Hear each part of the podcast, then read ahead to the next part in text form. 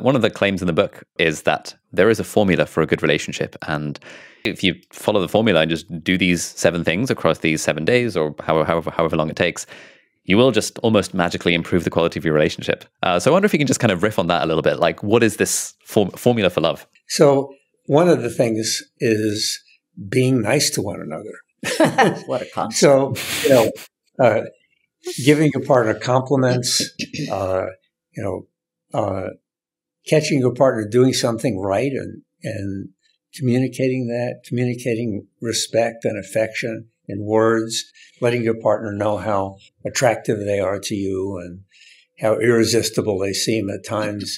You know, those, that kind of positivity is very, very critical. Another one is turning toward is turns out to be a very powerful thing in a relationship. So, you know, in our apartment lab where we saw 130 newlywed couples and followed them for six years, we discovered that a lot of time when they're just kind of hanging out in this apartment lab, one person will try to get the other person's attention or share something humorous or, you know, some interesting story that they've heard or are reading about. And then they try to connect. They make a bid for connection. And then the cameras in the lab always swung to the other person to see the response. And there were one of three responses turning toward, which was, you know, really acknowledging the connection. You know, one person might say, Oh, what a beautiful boat that is, you know, going by. And if the other person said, Yeah, huh? Uh, that was turning toward. If they didn't respond at all, that was turning away. Or if they responded irritably, will you be quiet? I'm trying to read. That was turning against. So when we found couples the the 17 couples who divorced one another after uh, six years after the wedding, uh, when we look back six, six years earlier, they had turned toward these bids only 33% of the time, whereas the couples who were still together six years earlier had turned toward the bids 86% of the time.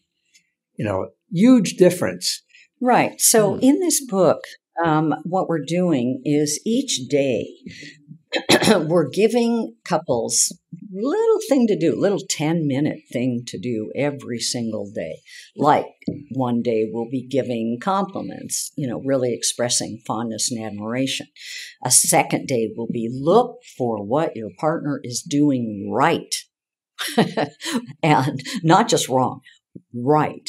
And point it out and say thank you to your mm. partner you know third is listening you know talking about your needs with one another what do you need and we emphasize you should bring up your needs as a positive need rather than a negative need.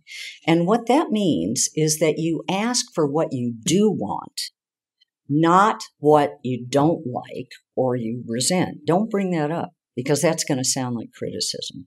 Instead, flip it on its head and say, I would love it if you clean the dishes three times a week. That would be such a big help to me. That's a positive need. So uh, people present, you know, on I forget which day, they talk about one need they have with their partner that can allow their partner to shine for them. It's not a criticism, it's the opposite right? Another one is honoring each other's dreams. So talk about what maybe deeply held dream you have for something you want to do, something you want to experience, something you want to feel, whatever it is. Share that with your partner and really listen to what your partner says about that question too. So, you know, there, what we hope to see if people practice this every day for seven days is that from before they started it to the end of the week, they'll see a little bit of change. Maybe little something feels different. And they can talk about which one of those little prescriptions really made a difference for them. Now, it doesn't mean everything gets fixed in seven days and then you can go back to being whoever you were before. No, it's instead that you're learning how to do something a little different that deepens the friendship, deepens emotional intimacy, which of course opens up to you know what, you know, more sexual intimacy and helps you when you have to talk about conflict. Continue those practices, especially the ones you found the best for you and your partner.